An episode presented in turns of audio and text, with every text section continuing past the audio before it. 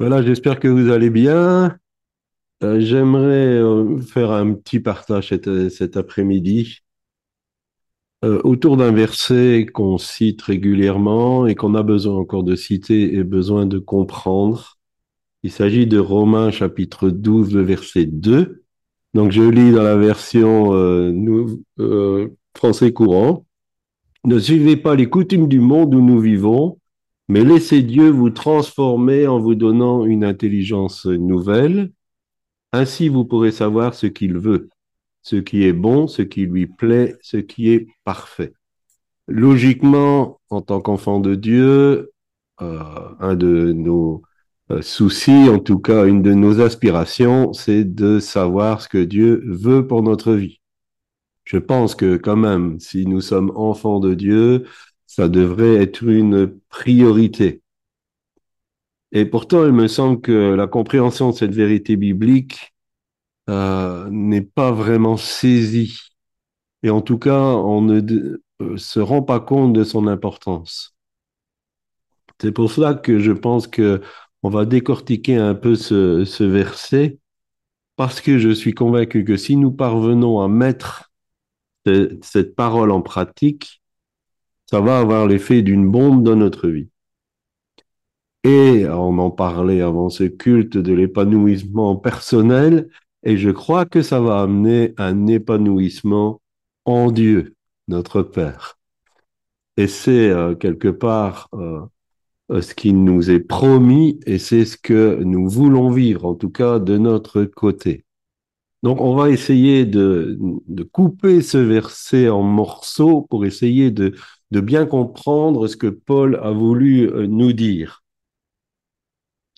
La première partie, donc je, reviens à Louis II, c'est ne vous conformez pas au siècle présent.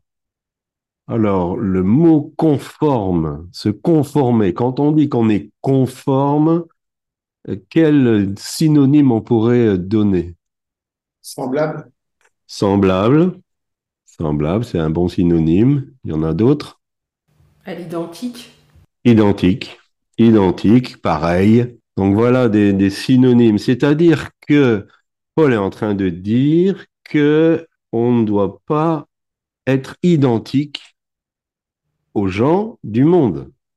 D'ailleurs, euh, Jean dira que l'amour du monde est inimitié contre Dieu. Si on aime le monde, on devient ennemi de Dieu. C'est une inimitié envers Dieu de d'aimer le monde. Donc, euh, Paul nous dit, mais on n'a pas à être identique, on ne doit pas se conformer au monde. On ne doit pas euh, être euh, pareil. Il doit, on doit marquer la différence. Mais pour marquer la différence, comment on peut le faire?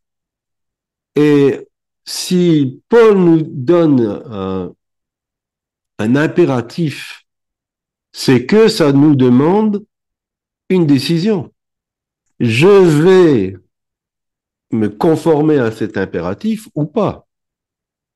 Je choisis d'y répondre favorablement ou pas. Et la première des choses, c'est que nous devons prendre une décision.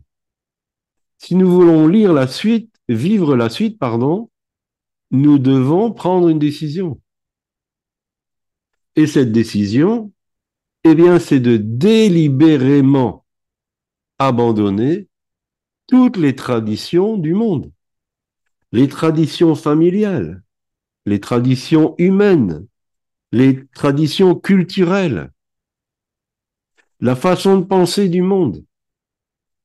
La première des choses que je dois faire, c'est faire un choix. Si je ne fais pas ce choix, je ne peux pas saisir la volonté de Dieu. Et c'est aussi ne pas se conformer au siècle présent. Il y a un texte qu'on ne comprend pas toujours bien. Euh, vous savez qu'à un moment donné, euh, Paul va, va dire avec regret, Démas m'a quitté par amour pour le siècle présent. Et on se dit, il est retourné dans le monde. Non, non, ça voulait pas dire ça. Paul, il avait été arrêté il subissait des sévices à cause de sa foi. Et Démas l'avait abandonné parce qu'il ne voulait pas vivre ses, ses vices. Donc, Paul dit en fait, il m'a quitté par amour pour cette vie actuelle. Il a perdu de vue la vie éternelle. Il a perdu de vue la cité céleste. Il a perdu de vue notre destination. Ça ne veut pas dire qu'il était retourné dans le monde et qu'il avait abandonné la foi. Mais par ses choix, il, évitait ce que normalement sa foi l'amènerait à devoir supporter. Et ne pas se conformer au siècle présent, c'est vivre avec cette mentalité de l'éternité. C'est vivre avec cette mentalité de la cité céleste. C'est vivre avec cette mentalité que nous sommes euh, voyageurs sur cette terre et que le temps que nous passons ici est nettement restreint par rapport à ce qu'il nous prépare et qui sera la vie éternelle. Et donc, cette décision, c'est de ne plus se comporter comme le monde se comporte, de penser comme le monde pense, mais c'est aussi de ne pas vivre dans l'immédiat. Et aujourd'hui, nous sommes conditionnés par tous les moyens possibles pour vivre dans l'immédiat. Vous avez tous vu ces publicités, achetez aujourd'hui, payez dans trois mois. C'est l'immédiat. Vous avez tous probablement un micro-ondes chez vous. C'est l'immédiat. Vous le mettez 30 secondes, tout c'est chaud. Vous avez tous peut-être été dans un fast-food où la nourriture, c'est l'immédiat. Nous sommes confrontés à ça et les personnes aujourd'hui, dans la pensée du monde, ne font plus des choix et prennent plus des décisions qui auront une portée à moyen ou long terme. Et c'est euh, un grand dommage dans l'éducation. Aujourd'hui, les parents prennent des décisions de l'immédiat. Ils n'envisagent pas une éducation à long terme. Ils ne sont pas en train de préparer leurs enfants pour avoir une vie réussie. On donne le tout de suite. Alors, bien sûr, les enfants, ils sont contents. Mais on fait une génération de mécontents et de révoltés. Et de personnes qui savent plus réfléchir par eux-mêmes. C'est l'immédiat. Et aujourd'hui, l'intelligence artificielle aide bien tous ceux qui veulent vivre dans l'immédiat. Vous mettez trois, quatre mots dans ChatGPT et puis ça vous sort un texte comme si vous aviez fait euh, l'université euh, et la fac de lettres. Nous sommes dans cette société, mais nous n'avons pas à réagir comme dans cette société. Réfléchissons quand nous prenons une décision. Réfléchissons quand nous allons nous engager. Est-ce que c'est un engagement à court terme? C'est de l'immédiat. Je suis en train de, lire de, plusieurs livres sur euh, le leadership, la responsabilité et ce genre de choses. Et euh, Alfred Quinn, qui a écrit euh, un cahier sur ce sujet, dit le, le, grand dommage aujourd'hui, c'est que les personnes croient qu'on devient responsable comme dans l'immédiat. Elle dit, je suis désolé, mais avec Dieu, ça prend beaucoup de temps. Et ça prend une formation très longue. Parce que Dieu prend son temps. Et euh, Pasteur Corinne et moi-même, on aime dire, Dieu fait de la bonne cuisine qui mijote, et pas du fast-food. Donc nous avons besoin de réfléchir à l'investissement dans nos décisions et de ne pas investir dans le siècle présent, dans le rapide, et donc, ce qui alimente notre raisonnement ne doit pas être basé sur ce que le monde et sa société pensent, dit, dit, inculquent, suggèrent ou imposent.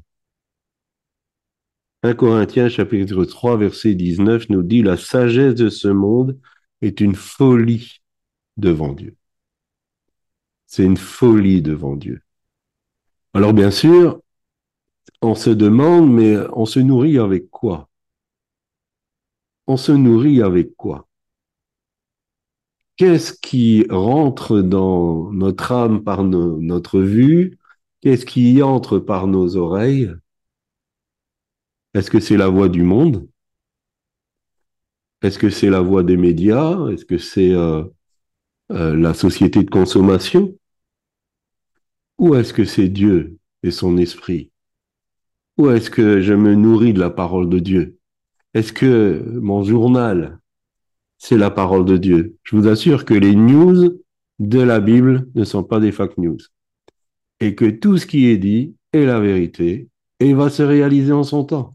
Si vous voulez savoir là où nous sommes, dans quelle période nous sommes, ce qui va arriver, lisez la parole de Dieu. Et vous saurez exactement. On continue la dissection de notre verset, mais soyez transformés. Alors là, ils ont été timides dans la traduction parce que le mot transformé, c'est le mot métamorphosé. Et ça fait une différence. Et c'est même le mot qui est utilisé pour parler de Jésus sur la montagne de la transfiguration. C'est une transfiguration. Et quand on parle de métamorphose, on pense souvent au papillon. Vous prenez le papillon avant une période X où il va se retrouver enfermé. Il était une chenille, c'était un rampant. Il était conditionné par tout ce qui fait la terre. Et après ce temps de transformation, de métamorphose, ça devient un volant. Nous étions, avant de connaître Christ, des rampants. Aujourd'hui, nous sommes appelés à voler. Et je vous renvoie à ce que Pasteur Corinne partage, initiation à voler. Tout le chemin de la vie chrétienne, c'est apprendre à vivre comme quelqu'un qui sait voler. Alors que souvent dans nos réactions, nous réagissons comme un rampant. Et nous sommes attachés quelquefois même aux choses du rampant.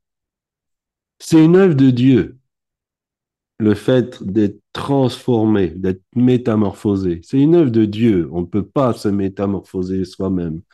C'est une œuvre de Dieu. Mais ça demande notre participation. Alors laquelle? Je vous pose la question ouverte. Quelle participation demande pour que nous puissions vivre cette métamorphose Alors, ça vous inspire pas beaucoup? Oui, je, je- je pense euh, être soumise à, complètement à Dieu, sou- sou- se soumettre à sa volonté, faire ce qu'il nous demande. On n'en est pas encore là, Annick. Mais Ah, d'accord, ok. le, le- le but, c'est ça. Le but, c'est ça. D'accord, ok. C'est dans notre verset. Il y a le mot par. Alors, ne vous conformez pas au siècle présent, mais soyez transformés par. Oui, Le renouvellement de l'intelligence, le renouvellement de la pensée. oui, c'est ce que Annick allait dire, je pense. Par le renouvellement de l'intelligence. Ah, donc ça, c'est notre part. Dieu va nous transformer, il va nous métamorphoser, mais ça veut dire qu'on accepte le renouvellement de notre intelligence. Ah, alors là, ça devient compliqué. Parce qu'en tant qu'être humain, on est très attaché à notre intelligence. On est très attaché à notre intellect. Et euh, nous avons tous des euh, forteresses de raisonnement et nous y sommes attachés. Et pourtant, ça met un voile sur la volonté de Dieu. Notre intelligence, si elle n'est pas renouvelée, elle met un voile sur la volonté de Dieu. Et c'est pour ça que je disais que euh, Annick allait un peu vite.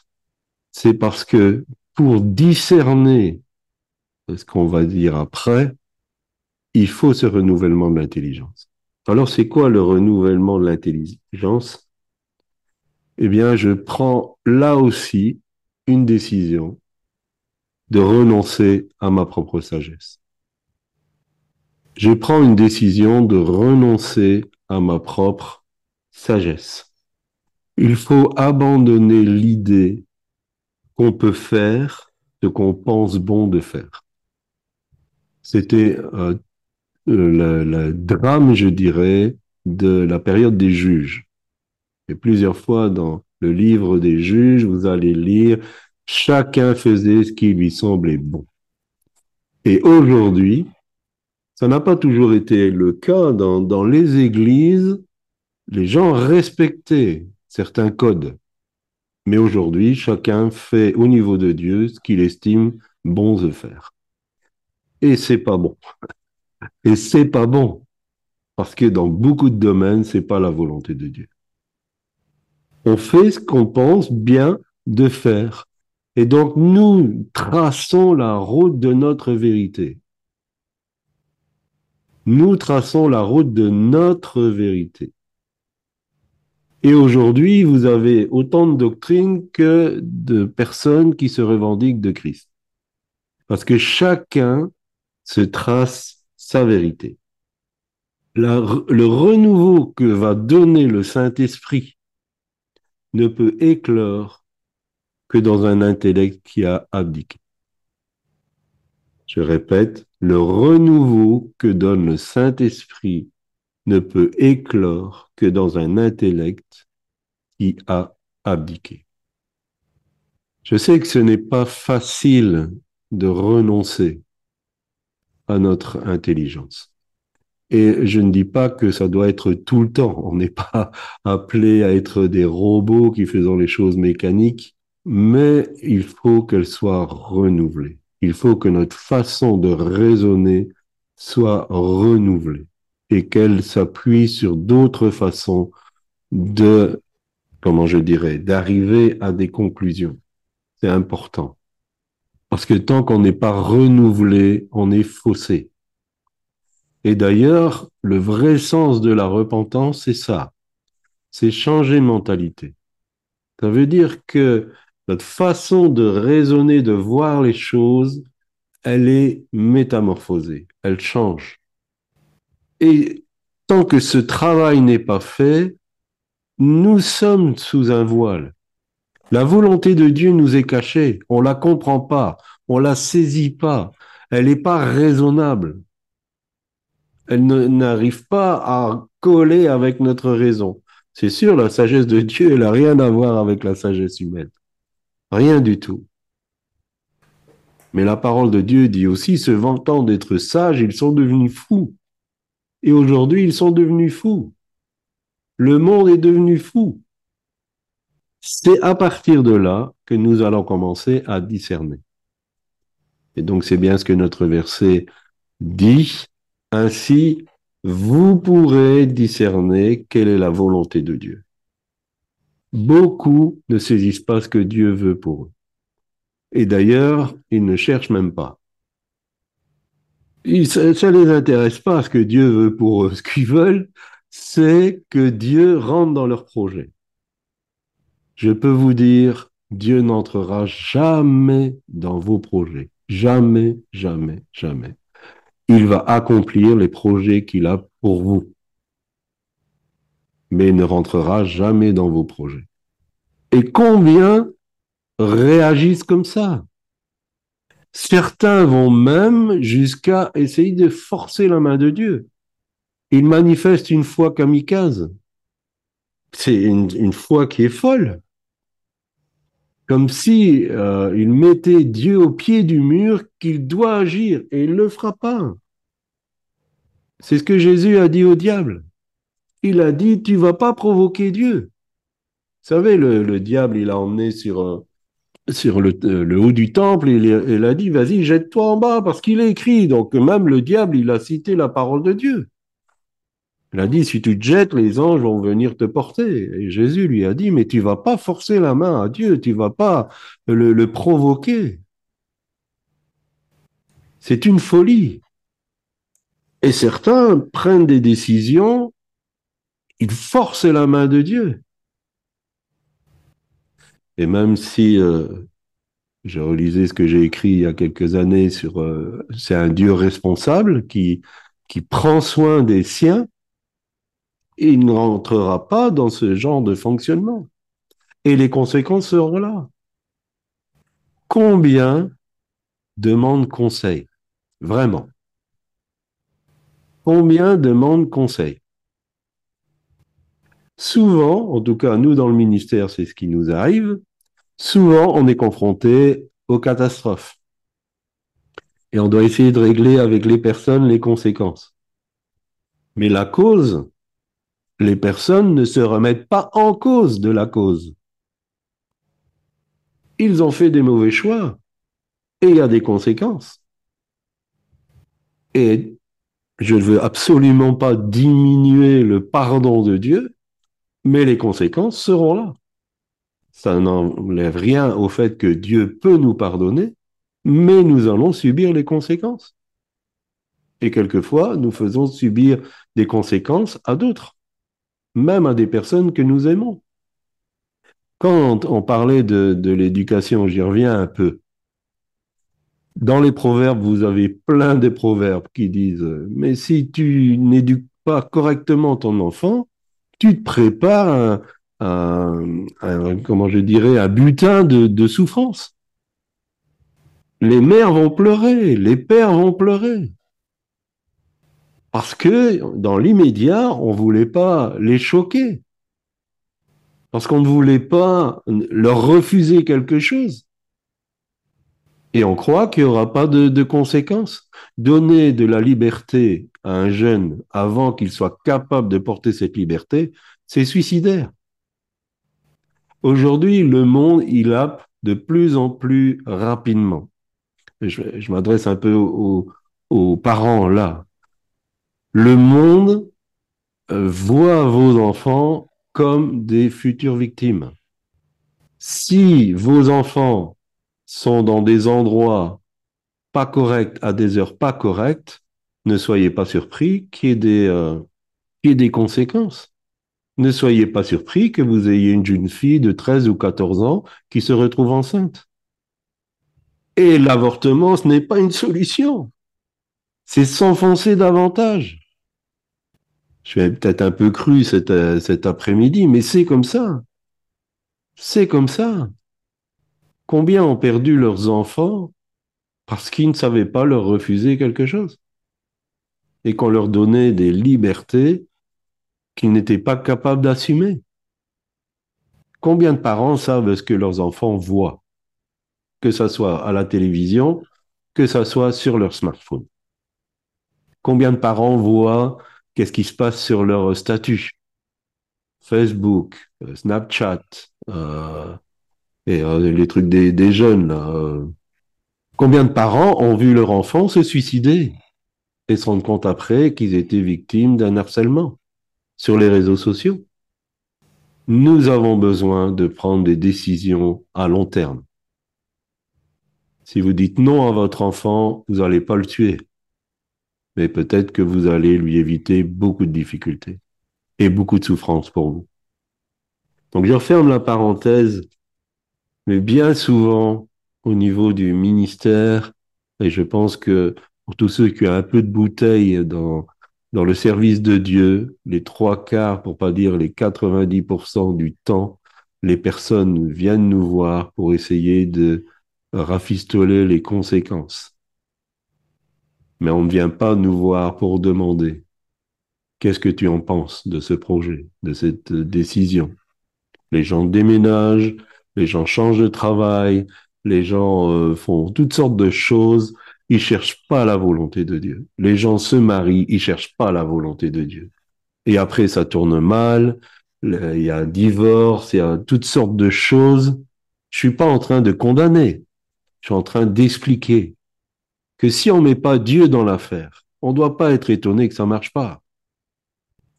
Quand Salomon a parlé du, euh, de, de la corde à trois brins qui se rompt pas facilement, il faut que Dieu soit dans l'affaire. Si on ne met pas Dieu dans l'affaire, la volonté de Dieu, elle est bonne, agréable et parfaite.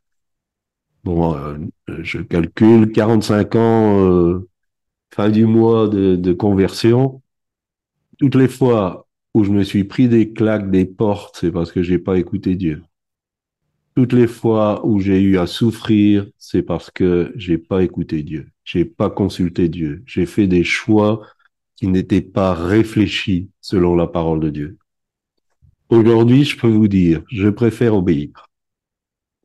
Je préfère faire ce que Dieu demande parce que c'est bon, c'est agréable et c'est parfait. On doit rien y rajouter. Faisons les choses comme Dieu demande de les faire. Nous avons besoin de cette conviction. Si nous voulons que ça change, si nous voulons vivre ce verset de Romains 12, euh, verset 2, nous avons besoin de nous faire cette conviction. Faire la volonté de Dieu, c'est le meilleur. Il faut que je cherche ce que Dieu veut pour ma vie. Et je vais vivre le meilleur. Prenons le temps de la rechercher. Ne cédons pas à l'urgence.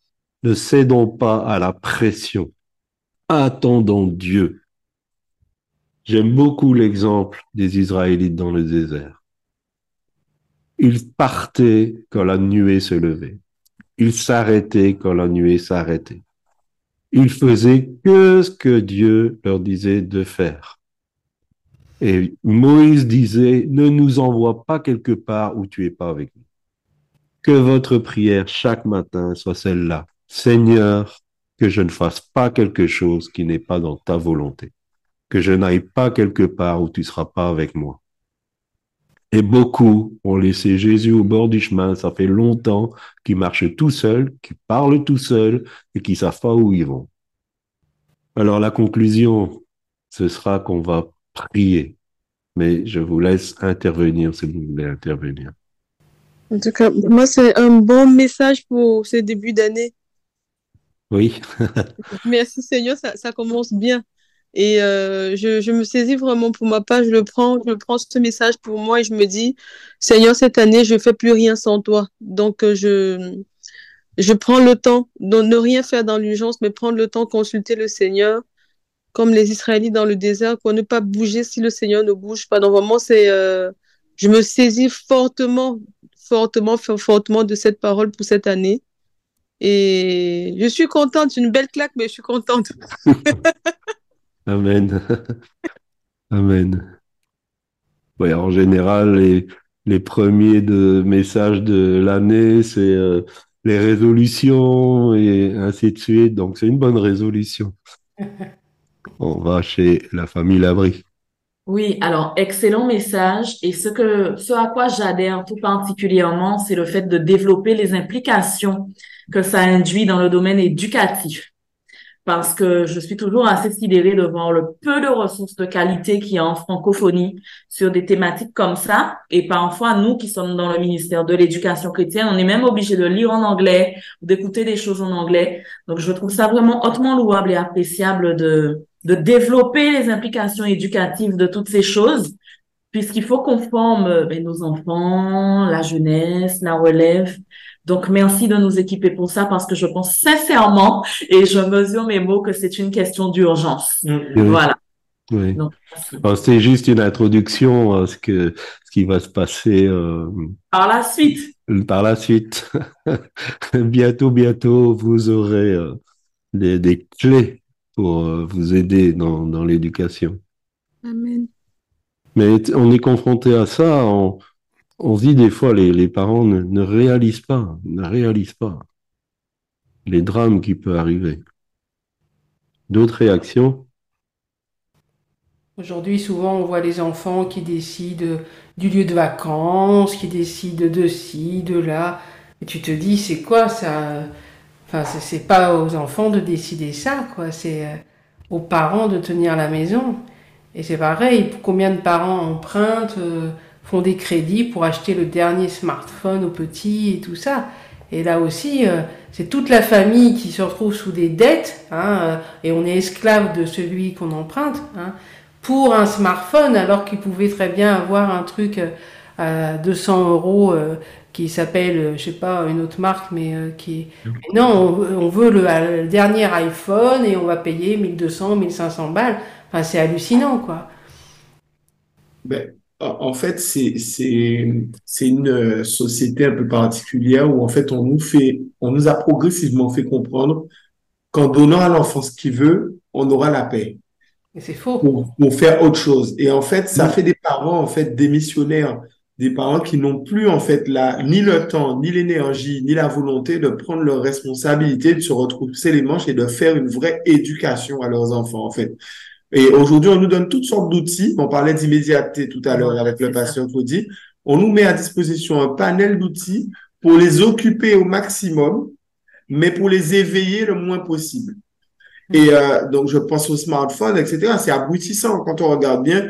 Nos enfants passent aujourd'hui leur temps dans les smartphones à regarder des vidéos, à surfer sur Internet, etc. Et en fait, il n'y a aucun développement de l'esprit critique, aucun développement en fait de de, de, certaines données clés euh, dont ils auront besoin quand ils seront plus grands, comme par exemple apprendre la patience, apprendre la tempérance, apprendre la gestion des conflits. Euh, il y a beaucoup de choses qu'un enfant doit apprendre en fait. Et aujourd'hui, l'enfant, il apprend plus ça parce que l'enfant, il devient complètement asocial. On lui met entre les mains des outils qui vont complètement le couper de la réalité. Et au final, ça deviendra un adulte qui saura pas se débrouiller, en fait. Et c'est, il n'aura pas les clés pour ah, cette, cette... c'est affreux. Simplement le fait, par exemple, de mettre d'entre les mains, de, tu prends un enfant, t'en invites trois, quatre, et puis tu fais faire un jeu de société. Ça leur apprend plein de choses déjà. Bien sûr, ça leur bien apprend sûr. De, déjà d'être en communauté, de fonctionner ensemble en communauté. Ça leur apprend, bah, comme tu disais, la patience. Ça leur apprend à réfléchir, hein, essayer de comprendre quelque chose. Donc, euh, ouais, c'est vrai ça. Et effectivement, nos enfants, les, ils, ils sont devenus abrutis, quoi, par. Euh, Exactement. Et quelque Exactement. part, c'est nous les responsables, c'est pas les enfants. Hein. Exact. Et c'était très intéressant de le corréler au, renouvellement de la pensée, au renouvellement de l'intelligence, parce qu'en fait, c'est ça, la société nous a donné un certain conditionnement qui a fait qu'on n'est plus disponible. Et c'est pour ça que les enfants sont anesthésiés. Et moi, je plaide point coupable aussi, hein, et ça fait partie des choses que je suis en train de remanier dans mon fonctionnement pratique. On est tellement occupé à toutes sortes de choses qu'on n'est plus disponible. Donc, tac, on met l'enfant devant l'écran ou quoi que ce soit. Mais ça implique qu'on revienne, qu'on se redisponibilise, quitte à réduire le train de vie, quitte à tra travailler moins longtemps, quitte à pour être là pour nos enfants. Et, et tout l'enjeu crucial, il est là. Mais il faut qu'on soit là. Je, je prends par exemple, je prends l'exemple de l'école, notre l'école euh, les semailles. Ben du coup, euh, au début, ça a été une vraie bataille avec certains parents d'élèves parce que Oui. euh, pour leur faire comprendre qu'on refusait de faire du périscolaire.